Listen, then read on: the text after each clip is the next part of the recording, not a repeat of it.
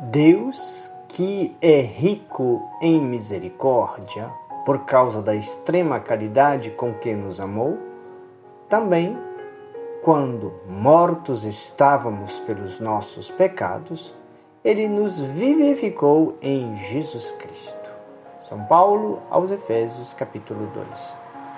Pelas nossas culpas, nós, pobres pecadores, já estávamos todos mortos e condenados ao inferno.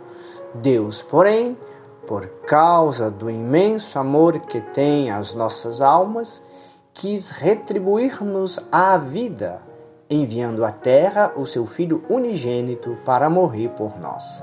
Pois, diz-me, se Jesus Cristo morreu por nosso amor, não é mais do que justo que nós somente para Ele vivamos, que Ele seja o único Senhor dos nossos corações? Louvado seja nosso Senhor Jesus Cristo, para sempre seja louvado.